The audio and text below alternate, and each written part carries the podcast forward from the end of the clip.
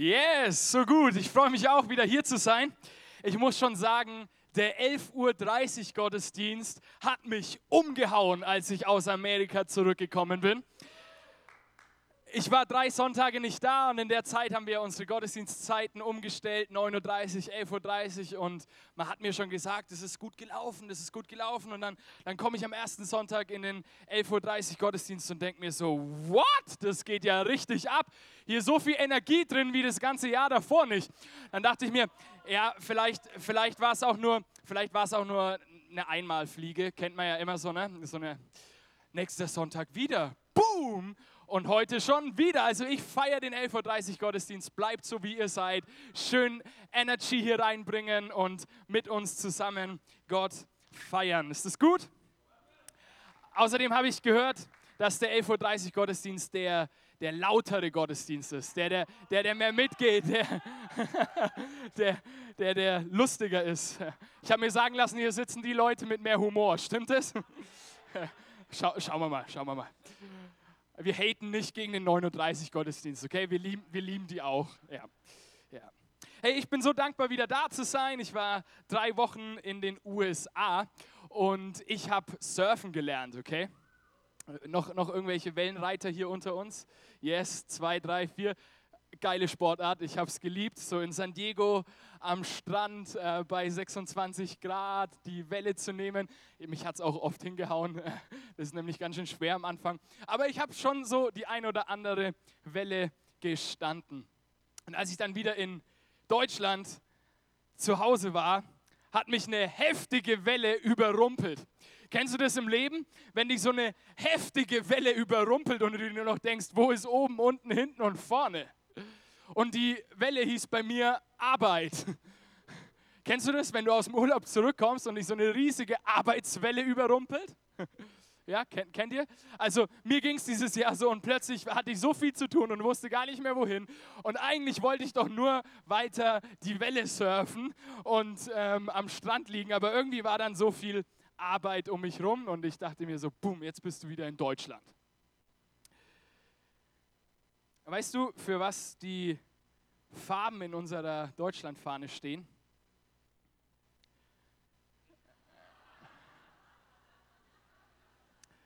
Arbeit, Arbeit, Arbeit und Blauhumor.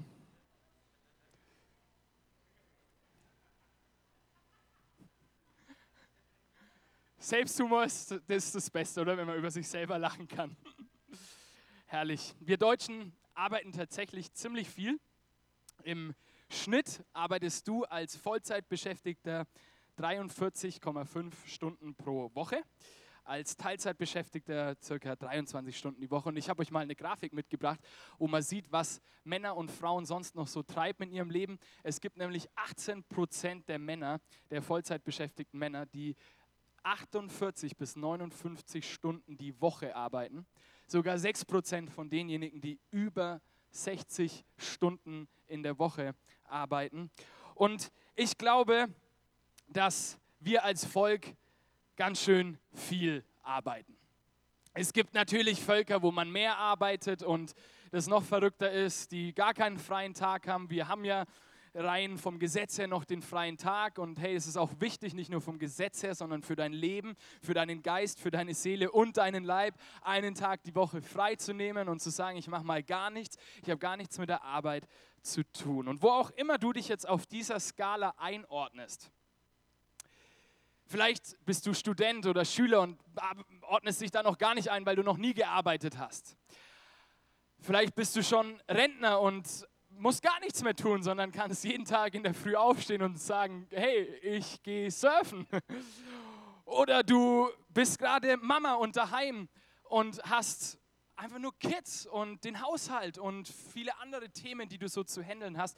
Ganz egal, wo du dich einordnest, es ist Fakt, dass wir in unserem Leben sehr viel Zeit auf der Arbeit verbringen verbracht haben in der Vergangenheit oder in der Zukunft noch verbringen werden.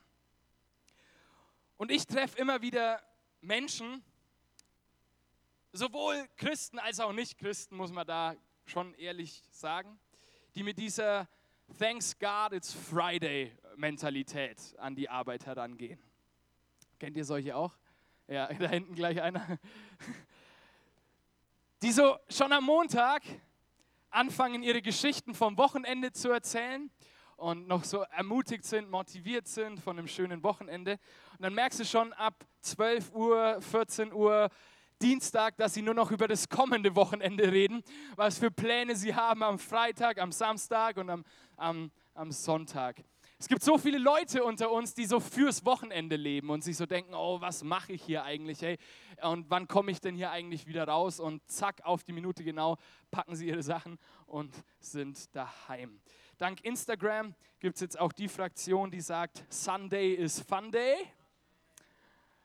wer, wer, sieht es auch so? Sunday is Fun Day. Also ich, ich liebe den Sonntag. Ich liebe den Sonntag hier in der Church mit Menschen zu verbringen, die auch äh, unterwegs sind mit uns und einfach zusammen Spaß zu haben, Gott zu feiern und eine gute Zeit mit der Family zu haben. Aber in dieser Predigtserie God at Work geht es nicht so sehr um den Freitag und auch nicht so sehr um den Sonntag, sondern es geht um die Fragestellung, what's about Monday? Also was ist denn mit dem Montag? Was ist mit dem Dienstag? Und in unserem Beruf, in unserem Leben, in unserer Lebensgestaltung beginnt alles mit der Frage der Perspektive. Aus welcher Perspektive siehst du deinen Job? Aus welcher Perspektive siehst du deine Familie? Aus welcher Perspektive siehst du auch deine Kirche? Und dazu will ich euch eine kleine Geschichte erzählen. Auf einer großen Baustelle behauen drei Bauarbeiter so einen Haufen Steine.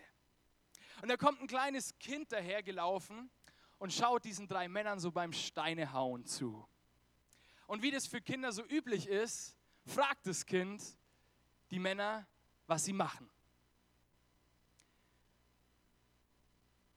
Und der erste sagt, siehst du doch, ich behaue einen Stein.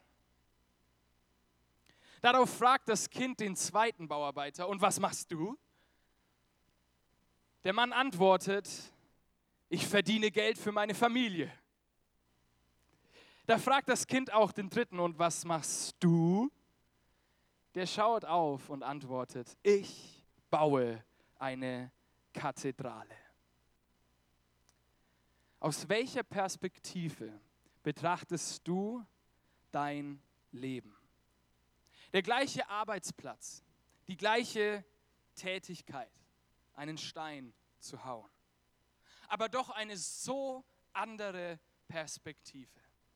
Der erste Arbeiter fokussiert sich ganz praktisch auf das, was vor ihm ist. So ein richtiger Pragmatiker, oder? Was machst du? Ich behaue einen Stein. Der zweite, der fokussiert sich mehr auf den persönlichen Benefit, den er daraus zieht, dass er auf einen Stein haut. Und der dritte Arbeiter, er fokussiert sich nicht auf die bloße Tätigkeit und auch nicht auf den persönlichen Benefit, den er dadurch mitbringt, sondern er fokussiert sich auf das Ziel. Er fokussiert sich auf das Ergebnis. Er hat das Ende vor Augen und nicht nur den Moment. Und ich glaube, das ist auch für unser Leben und auch für unsere Arbeitsstellen so sehr wichtig. Wir arbeiten zwar viel als Volk, aber das sagt noch lange nichts darüber aus, mit welcher Herzenshaltung wir auf die Arbeit gehen, oder? Und auch, dass du an Jesus glaubst, sagt erstmal gar nicht so viel darüber aus, mit welchem Gefühl du montags um sieben aufstehst, wenn der Wecker klingelt. Wie denken und reden wir über unsere Vorgesetzten? Wie sind wir mittwochs um 16 Uhr drauf? Denken wir nur noch an den Freitag, der vor uns liegt? Oder neuerdings an den Sonntag, weil du jetzt hier im Dream Team in der Chapel mit am Start bist und weißt, yes, da geht es wieder ab, da werden wir zusammenkommen und geniale Gottesdienste feiern und Spaß haben. Paulus schreibt in der Bibel in Kolosser 3, Vers 23 ganz einfach und fordert uns heraus. Er sagt, tut eure Arbeit mit, und das lesen wir jetzt mal zusammen, Eifer und Freude. Tut eure Arbeit mit. Morgen früh um sieben vorm Spiegel wirst du stehen, das Licht anknipsen, dir den Schlaf aus den Augen reiben und sagen, heute gehe ich auf die Arbeit mit Eifer und als würde ich Gott dienen und nicht Menschen. Als würden wir Gott dienen und nicht Menschen. Was es genau bedeutet, vielleicht auch für deinen Arbeitsplatz, darauf werden wir später noch ein bisschen näher eingehen. Aber ich denke, zuerst mal ist wichtig, dass wir Christen nicht nur bei unseren Pastoren und Leitern als leidenschaftlich, als initiativ und als begeistert bekannt sein sollten, sondern auch bei unserem Chef, bei unserem Vorgesetzten und bei anderen Kollegen sollten wir als diejenigen bekannt sein, die vertrauenswürdig sind, die ihre Sache gut machen und die am Start sind, wenn man sie etwas was fragt. Amen. Ich habe mir so bei der Vorbereitung gedacht, wenn wir hier einen neuen Leiter für irgendein Team brauchen, dass ich in Zukunft, datenschutzrechtlich natürlich total schwierig, dass ich in Zukunft doch einfach mal bei seinem Chef anrufen könnte. Anstatt immer nur das zu sehen, was ich hier so erlebe und mitbekomme. Und einfach mal beim Chef anrufen, hey Buddy, ähm, du sag mal, wie verhält sich Günther denn eigentlich bei dir so? Und hoffentlich, hoffentlich teilt der Chef meine Einschätzung von dieser Person. Und hoffentlich bekomme ich da keine Antwort wie, äh, du, der ist eigentlich immer total passiv, ist auf den Punkt genau immer auf seinem Nachhauseweg. Äh, eigentlich, ja, ist das eine ganz schöne Pfeife. Unsere Haltung gegenüber unserer Arbeit, gegenüber unserem Leben, gegenüber unserer Familie, gegenüber der Aufgabe, die wir gerade vor den Füßen haben. Unsere Haltung sollte positiv sein. Und wie wäre es, wenn du in der kommenden Woche mal unsere Chapel-Werte probierst, auf deinem Arbeitsplatz zu leben? Wir geben unser Bestes. Es bedeutet für uns nicht nur, dass wir, wenn wir uns auf die Bühne stellen und Keyboard spielen oder den Sound mischen, unser Bestes geben, damit so eine geniale Musik da erklingt, wie wir sie heute erlebt haben, oder? sondern wir geben unser Bestes, bedeutet auch auf unserer Arbeit, auch montags um sieben mit der Einstellung heranzugehen, ich nehme das, was mir möglich ist, in die Hand und gebe mein Bestes. Wie wäre es, wenn wir den Chapel-Wert, wir sind positiv, nicht nur in der Kleingruppe leben, wenn uns jemand erzählt, wie schwierig seine Woche war und du sagst, hey, die Freude am Herrn ist meine Kraft, sei doch nicht so traurig, come on, wir schaffen das zusammen und wir beten noch für dich, sondern wenn du den Wert, wir sind positiv, auch dann lebst, wenn in deiner Arbeitsstelle schon wieder irgendjemand rumgemeckert und rumgemosert hat und über den anderen herlästert, du sagst, hey, ich finde, XY kann richtig gut schreiben, kann richtig gut was auch immer machen. Wir sind positiv. Es ist nicht nur eine Haltung, die wir hier als Kirche verkörpern wollen, sondern es soll eine Lebenseinstellung, ein Lifestyle werden, den wir überall da leben, wo wir sind. Und ich glaube, ganz oft fällt es uns schwer, mit dieser Haltung an unsere Arbeit heranzugehen, weil wir eine falsche Perspektive auf unsere Arbeit haben. Es fängt alles mit der Perspektive an. Siehst du einfach nur einen Haufen Steine vor dir? Siehst du deinen Benefit oder siehst du das Ergebnis, das große Ziel für dein Leben? Ich glaube nämlich, dass deine Haltung, so wie du mit Dingen im Leben umgehen wirst, sich immer deiner Perspektive anpassen wird. Deine Haltung gegenüber deiner Ehefrau wird sich deiner Perspektive gegenüber deiner Ehefrau anpassen. Deine Haltung gegenüber deiner Kirche wird sich deiner Perspektive gegenüber Kirche anpassen. Wenn du die Kirche als einen Haufen Chaoten siehst, die eh nichts auf die Reihe bekommen und sich gegenseitig nur verletzen und dann da noch irgendwelche Sachen passieren, dann wird deine Haltung gegenüber der Kirche eine negative sein. Wenn du deine Perspektive von Gott verändern lässt, also dein Denken verändern lässt und die Kirche als die Hoffnung der Welt siehst, als einen zwar Chaos-Club, wo chaotische Menschen zusammenkommen, aber unter der Gnade und der Power des Heiligen Geistes was zusammenreißen, Vergebung leben und nach vorne leben, dann wird sich deine Haltung gegenüber der Kirche verändern. Und so wird es auch mit deinem Arbeitsplatz, mit deiner Firma sein. Deine Haltung wird sich immer deiner Perspektive anpassen. Und erst wenn sich deine Perspektive verändert, wird sich auch deine Haltung verändern. Jetzt fragst du dich vielleicht, was heißt denn das jetzt für mich? Das kann ich dir nicht eins zu eins auf deine Lebenssituation beantworten. Das kann ich dir nicht auf deine Arbeitsstelle beantworten. Aber ich kann dir sagen, dass es deine Verantwortung ist, dir vom Heiligen Geist eine Perspektive geben zu lassen, die deine Firma, die dein Umfeld, die das, was du gerade in der Hand hast, dir offensichtlich wird, was du damit bewegen kannst, wo du damit einen Unterschied machen kannst für das Reich Gottes, auf das ich später noch eingehen werde. Dein Umfeld bekommt nämlich deine Haltung bewusst oder unbewusst immer mit, oder? Also, wenn du die ganze Zeit nur negativ redest und immer nur das Haar in der Suppe siehst, dann wird dein Team, dann wird deine Abteilung, deine Haltung gegenüber deiner Arbeitsstelle, gegenüber deinem Job mitbekommen. Wenn du immer passiv bist, werden sie deine Haltung merken. Dein Umfeld bekommt deine Haltung mit, ob bewusst oder unbewusst. Und ich möchte dich heute fragen, ob du mit der Perspektive arbeitest und an dein Leben herangehst, als würdest du Gott dienen und nicht den Menschen. Oder gehst du an die Arbeit heran und sagst, ja, ich muss halt irgendwo Geld verdienen. Sagen vielleicht einige von euch, ja, Gabriel, du hast leicht reden, du als Pastor da vorne, kannst morgen wieder auspennen. Wenn du wüsstest, was auf meiner Arbeit so abgeht. Erstens habe ich montags nicht frei und zweitens weißt du nicht, was auf meiner Arbeit so abgeht. Ich möchte Jesus selbst sprechen lassen, weil es nicht meine persönliche Meinung ist, sondern weil es die Meinung der Bibel und der Lehre von Jesus entspricht, dass wir bei allem, was wir tun, unser Bestes geben sollen und uns einsetzen sollen, damit Gott verherrlicht wird. Und Jesus selbst gibt seinen Nachfolgern in der Bergpredigt einen richtigen Schlüssel für so eine glasklare Lebensperspektive mit, okay?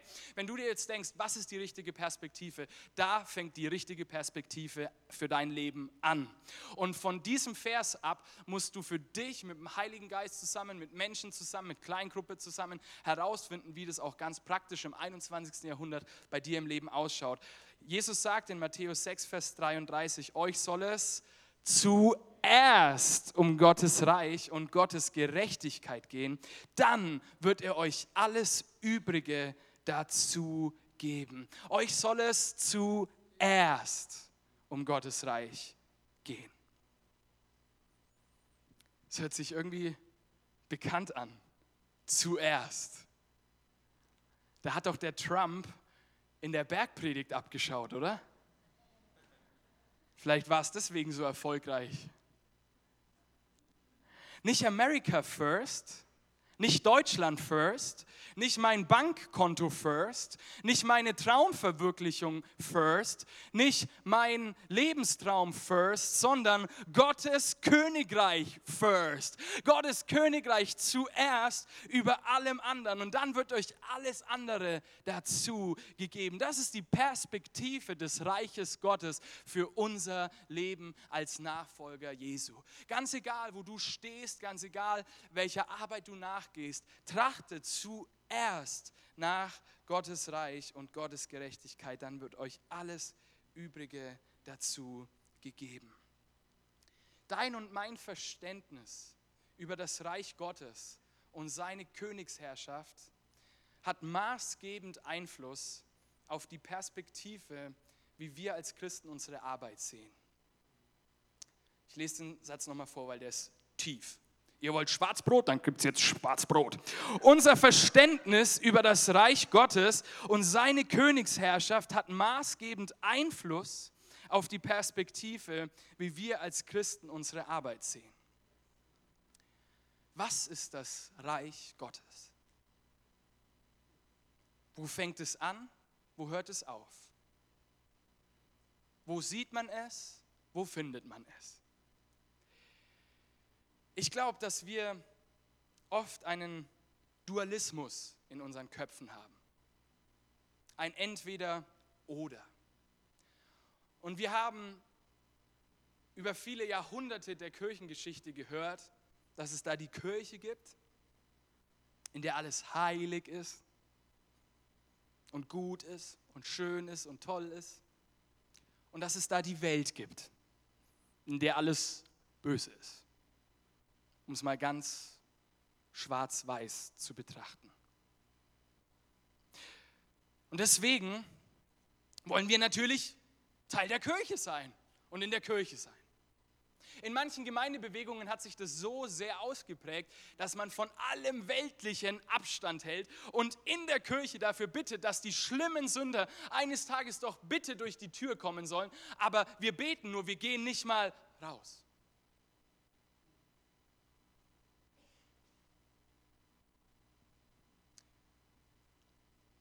Vielleicht hat es dir noch keiner so direkt gelehrt.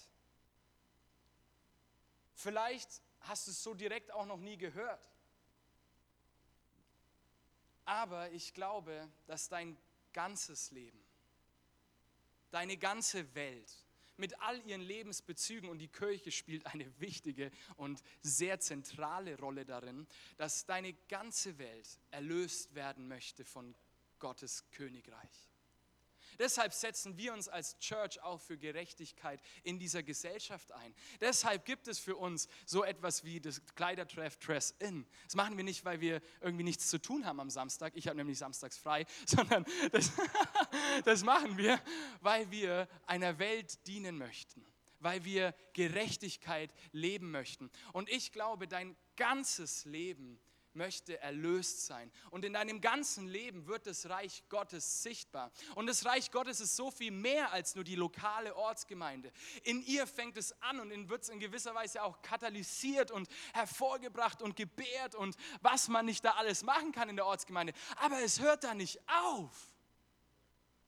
Und unser Auftrag als Christen ist nicht hinter verschlossenen Türen zu sitzen und zu sagen, hey, komm, komm rein, sondern unser Auftrag als Christen ist es, in einer Welt zu leben, versöhnt mit dem Vater, versöhnt mit unserer Familie, versöhnt mit unserer Ortsgemeinde und Menschen Jesus vorstellen.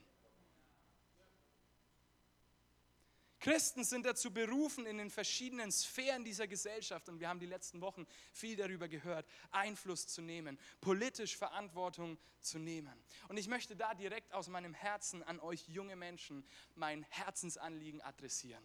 Ich glaube, ja, wir brauchen starke geistliche Leiter und Pastoren für unsere Gemeinden. Deswegen leite ich unter anderem eine Akademie für pastorale Führungskräfte. Ich bin davon überzeugt, dass Deutschland in den nächsten 10, 20, 30 Jahren gut ausgebildete, hands-on Pastoren braucht, die Gas geben können für Jesus und die Gemeinde leiten und voranbringen können. Ist meine tiefste Überzeugung. Dafür lebe ich und es ist meine Berufung von Gott. Aber, und jetzt hört alle zu, ich bin umso mehr davon überzeugt, dass wir starke Unternehmer, starke Politiker, starke Ärzte, starke Arbeitskräfte, starke Angestellte, was auch immer brauchen, die in der Gesellschaft Verantwortung nehmen und bereit sind, das Königreich Gottes dort, wo sie sind, auf diese Erde zu bringen. Amen.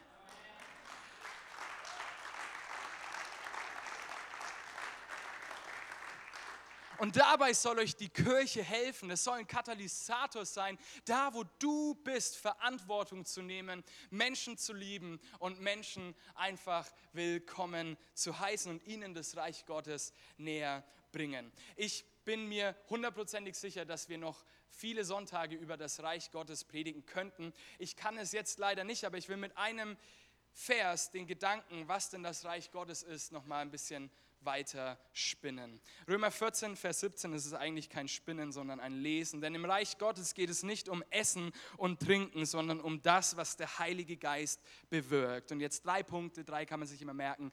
Gerechtigkeit, Frieden und Freude. Das Reich Gottes ist Gerechtigkeit, Frieden und Freude. Gottes Perspektive, Gottes Ziel, wenn er auf die Welt schaut, wenn er unsere Arbeitsstellen anschaut, wenn er die ganzen wichtigen Dinge, die wir so zu tun haben in unserem Leben anschaut. Gottes Perspektive, sein Ziel sind immer Menschen. Menschen. Nicht Sachen. Menschen.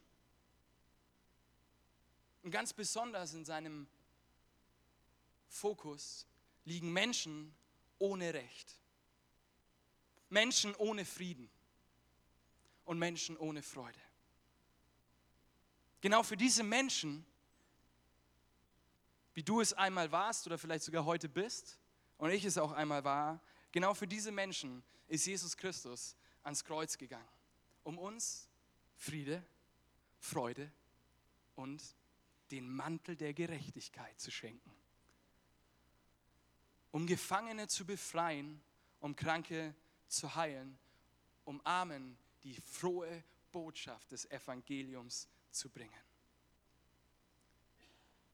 Ich stelle mir so vor, wenn das kleine Kind nicht auf die Bauarbeiter zugegangen wäre, sondern zufällig, es wäre nicht gut gewesen für das Kind, weil es ganz schön traumatisch gewesen wäre, zufällig am Kreuz von Golgatha gestanden wäre, auf dem drei Männer an einem Kreuz hingen. Zwei Verbrecher und Jesus.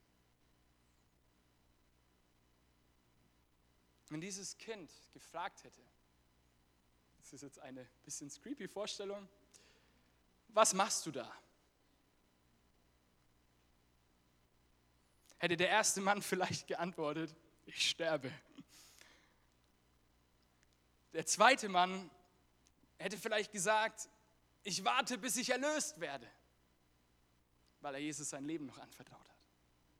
Jesus hätte gesagt, ich vollbringe das Werk meines Vaters. Ich vollbringe das Werk meines Vaters. Er hatte nicht den Schmerz vor Augen, er hatte nicht das Holz vor Augen, er hatte nicht den Nagel vor Augen, er hatte nicht den Spott vor Augen, er hatte nicht die Dornenkrone vor Augen, sondern er hatte den Vater vor Augen und wusste, dass er das Werk des Vaters vollbringt. Jesus hatte selbst in den schwierigsten Momenten die Perspektive der Erlösung. Und das ist die Ausbreitung des Reiches Gottes im Blick, in seiner Perspektive. Weil er kannte von seinem Vater her seinen Auftrag, ein größeres Ziel, das Gott für ihn hatte, als das, was er zwischenzeitlich erleben musste. Jetzt möchte ich dir eine Antwort geben, wie sich das Reich Gottes vielleicht ausbreiten kann in deiner Putzstelle. Du begegnest Menschen. Du begegnest Menschen, denen kein anderer begegnet. Und du kannst an dieser Putzstelle Frieden, Freude und Gerechtigkeit bringen. Weil der Heilige Geist in dir lebt, dich befähigt, da, wo du bist, das Reich Gottes zu bringen.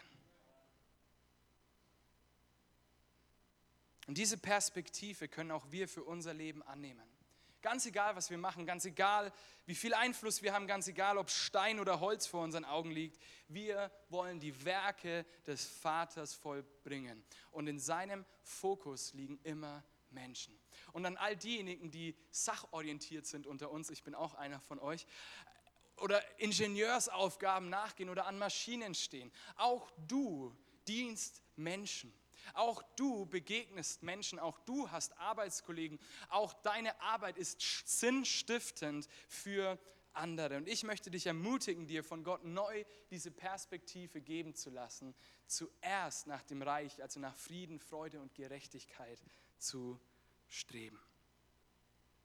Jetzt ist die Frage, wie sich dieses Reich Gottes ausbreitet. Überall da, wo neue Chapel Campusse gegründet werden? Ja, auch. Auch, auf jeden Fall. Aber das Reich Gottes breitet sich überall da aus, wo Menschen hingehen in Friede, Freude und Gerechtigkeit im Heiligen Geist. Also breitet sich das Reich Gottes überall da aus, wo wir hingehen und wo wir sind und mit Menschen unterwegs sind. Und die Frage ist, wie breitet sich dieses Reich denn aus? Und die einfache Antwort ist durch Menschen. Weil Gottes Methode, also die Art und Weise, wie er handelt, sind immer Menschen. Er ist allmächtig. Er könnte verrückte Dinge tun und tut sie. Aber er benutzt und arbeitet mit uns Menschen zusammen. Das ist der beste Unternehmer der Welt. Gott hat uns als seinen Geschöpfen die Verantwortung gegeben zu gestalten, die Verantwortung gegeben zu bebauen, die Verantwortung gegeben, Leben in diese Welt zu bringen. Weißt du, was das für eine powervolle Aufgabe für unser Leben ist? Wir sind gesetzt, das Königreich Gottes, seine Königsherrschaft hier auszubreiten. Und Paulus drückt es in einem Vers in 2. Korinther 5 ab Vers 20 so aus. So treten wir nun als Gesandte Christi auf. Denn durch uns lässt Gott seine Einladung ergehen. Wir bitten an Christi statt, lasst euch versöhnen mit Gott. In diesem Vers steckt so viel Tiefe, steckt so viel Wahrheit auch für dein Leben drin. Du trittst nicht als Angestellter von irgendeinem Konzern auf. Du trittst auch nicht als Opfer auf. Du trittst auch nicht als der Mittelpunkt der Welt auf, sondern du trittst als Gesandter, als ein Botschafter Jesu Christi auf, da wo du hingehst. Und wenn du morgen in einen Konzern gehst, dann bist du ein Botschafter an Christi Stelle an Christi statt. Und du hast die Aufgabe, die Verantwortung, anderen Menschen zu sagen, hey, lass dich versöhnen mit Gott. Gott ist gar nicht so böse. Gott ist gar nicht so komisch, wie du vielleicht gedacht hast.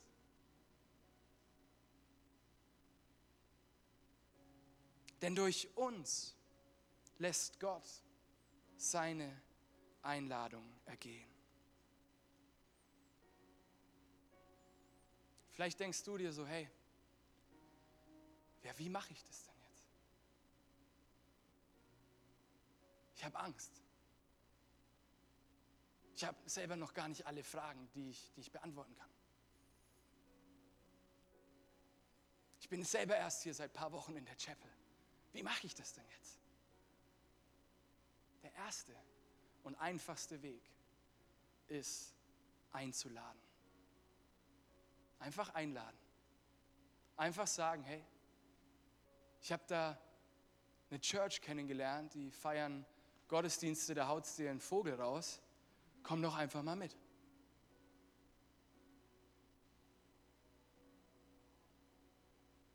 Wenn dir die Worte fehlen, fang einfach mal an einzuladen. Ganz praktisch heute, für dich. Vielleicht heißt es aber auch für dich, der du schon etwas länger mit Jesus unterwegs bist, der du die Bibel kennst, der du eine innige Beziehung mit dem Vater hast. Vielleicht heißt es für dich auch ganz konkret, auf Menschen zuzugehen und zu sagen, hey, ich merke, dass du unversöhnt lebst mit deiner Vergangenheit. Und ich habe da einen Weg, wie du dich versöhnen kannst mit deiner Vergangenheit und auch mit Gott. Vielleicht ist deine Herausforderung kommende Woche, einem Menschen auf deiner Arbeitsstelle in einfachen Worten das Evangelium zu erklären. Du breitest das Königreich Gottes aus. Du bist ein Botschafter dieses Friedensreiches. Und in Apostelgeschichte 1, Vers 8 lesen wir, ihr werdet meine Zeugen sein. Und ihr werdet gehen bis an die Enden der Welt. Und Fett ist jetzt ja aus einer Perspektive von San Diego auf jeden Fall das Ende der Welt. Ihr werdet meine Zeugen sein. Mein Richter und mein Anwalt.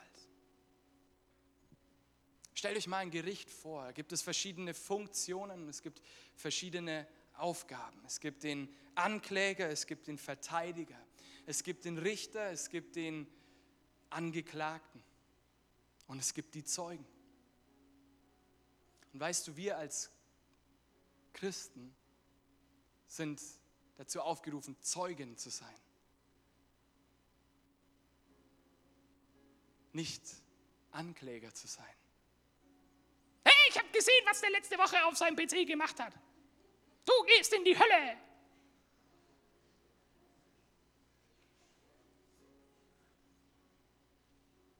Wir sind auch nicht dazu berufen, Verteidiger zu spielen. Dass wir Gott erklären müssten. Dass wir auf alles eine Antwort haben müssten. Es ist der Glaube. Es ist nicht das Wissen. Du musst Gott nicht erklären. Ein Zeuge erzählt seine Sicht der Geschehnisse, erzählt seinen Teil der Geschichte. Dazu bist du berufen. Deinen Teil, deine Sicht der Geschichte zu erzählen. Wo du einen guten Vater erlebt hast, der Groll und Bitterkeit in dir verändert hat in Freude und Frieden. Wo du Jesus kennengelernt hast, der dich befreit hat von Süchten, von Abhängigkeiten, wo du davor jahrelang rumprobiert hast und sie nicht wegbekommen hast. Sei ein Zeuge. Setz dich nicht auf die Anklagebank, aber setz dich auch nicht auf die Verteidigungsbank. Sei ein Zeuge. Und alles kann mit einer Einladung anfangen. Und wir als Church werden in den nächsten Wochen wunderbare Dinge erleben. Jetzt zur Weihnachtszeit ist somit die größte Chance für uns als Christen, unseren Glauben und das, was an Weihnachten wirklich passiert ist, vorzustellen. Und zu sagen, hey, da ist jemand, der dich wirklich liebt. Da ist jemand, der dich braucht. Da ist jemand, der dich annimmt. Und das ganze Zeug von Weihnachten, das stimmt fei schon. Die ganzen Lieder, die wir da trällern, sind kein Brei, sondern stimmen fei schon. Und in den nächsten Wochen hast du die Möglichkeit, Menschen einzuladen, Menschen mitzubringen. Wir werden sogar ein Buch haben, das du bei uns erwerben kannst, um es dann einem Freund von dir zu schenken. Also wenn du noch keine Ahnung hast, was du deinem Arbeitskollegen zu Weihnachten schenken möchtest oder einfach mal ihm so eine Freude machen möchtest, kauf ab nächster Woche dieses Buch. Gott, wenn es dich gibt, dann zeig dich mir wo eine kleine Einladung zu den nächsten Wochen sein wird und wir nach Weihnachten in eine Predigtserie gehen werden für Sinnsucher. Weißt du, es gibt so viele Menschen da draußen, die nach dem Sinn des Lebens suchen und wir haben die Antwort. Es gibt so viele Menschen da draußen, die nach Gerechtigkeit schreien, die nach Frieden schreien und die nach Freude in ihrem Leben schreien und wir haben die Antwort. Und ich möchte dich einladen, einzuladen für Menschen zu beten, sie mitzubringen. Und ich möchte, dass wir uns als Gemeindeleitung im Januar und Februar mit keiner Frage so viel beschäftigen müssen, wie wann wird der dritte Gottesdienst gestartet, weil wir die Menschen nicht mehr unterkriegen. Du bist Gottes Beispiel für diese Welt. Du bist nicht weniger qualifiziert wie ich. Seine Liebe in diese Welt zu bringen. Du brauchst nicht noch einen religiösen Kurs. Sei du selbst. Leb in Gemeinschaft.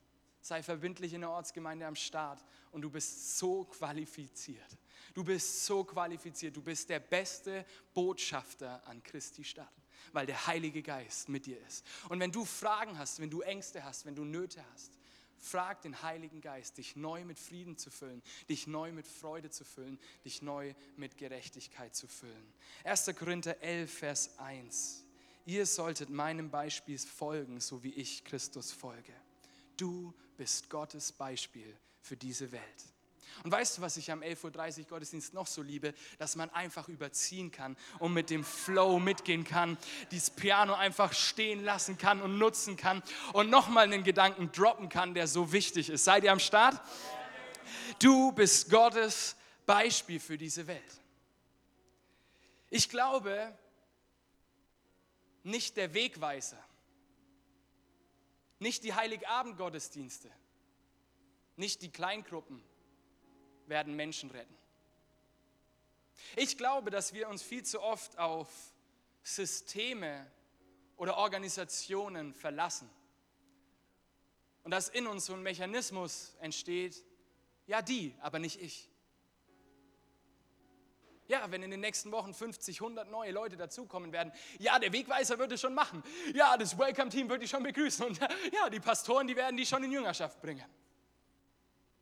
Nein, Gottes Methode sind und sind immer noch Menschen. Eins zu eins Beziehungen von Menschen, die in andere Menschen investieren, die mit ihnen den Weg des Lebens gehen und die den Wegweiser nutzen, die die Kleingruppen nutzen und die die Heiligabend-Gottesdienste nutzen, um zusammenzukommen und so einen richtigen Katalysator zu entwickeln, dass Menschen in ihrem Leben transformiert werden, dass Menschen in ihrem Leben weiterkommen und zu leidenschaftlichen Nachfolgern von Jesus werden. Es ist unsere Verantwortung und es ist nicht der ihre Verantwortung Verantwortung, sondern es ist deine und meine Verantwortung. So möchte ich dich einladen, bete für deine Freunde, bete für deine Familie, bete für deine Arbeitskollegen, die dir heute in den Kopf gekommen sind, während ich gepredigt habe. Und mach's praktisch. Schenk ihnen ein Buch oder geh auf sie zu und sag ihnen einfach mal, dass Jesus sie liebt. Teil deine Sicht der Geschichte. Lass uns zusammen aufstehen.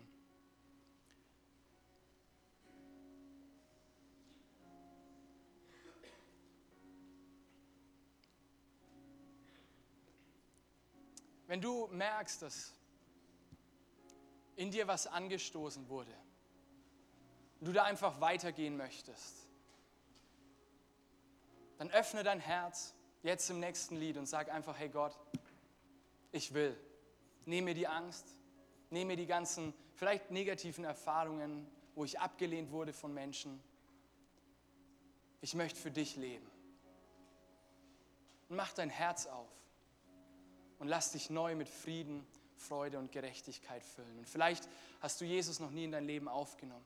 Dann ist heute der Tag, seine Gerechtigkeit anzuziehen. Seine Gerechtigkeit, die er am Kreuz von Golgatha für dich gekauft, erkauft hat. Jesus, ich danke dir für jeden Einzelnen hier heute Morgen, heute Mittag. Ich danke dir für den 11.30 Uhr Gottesdienst, der bald aus allen Nähten platzen wird. Ich danke dir, Jesus, dass dein Königreich Friede, Freude und Gerechtigkeit ist. Und ich bete, Jesus, dass wir als Gesandte, als Botschafter mit dieser Friedensbotschaft, mit dieser Freudenbotschaft und mit dieser Gerechtigkeitsbotschaft Menschen erreichen in unserem Umfeld. Es geht nicht um die Sache, es geht um Menschen. Und ich bete, dass jeder Einzelne ausgestattet wird mit der Kraft des Heiligen Geistes, dorthin zu gehen, wo er morgen, übermorgen sein wird und Friede, Freude und Gerechtigkeit zu bringen. In Jesu Namen. Amen.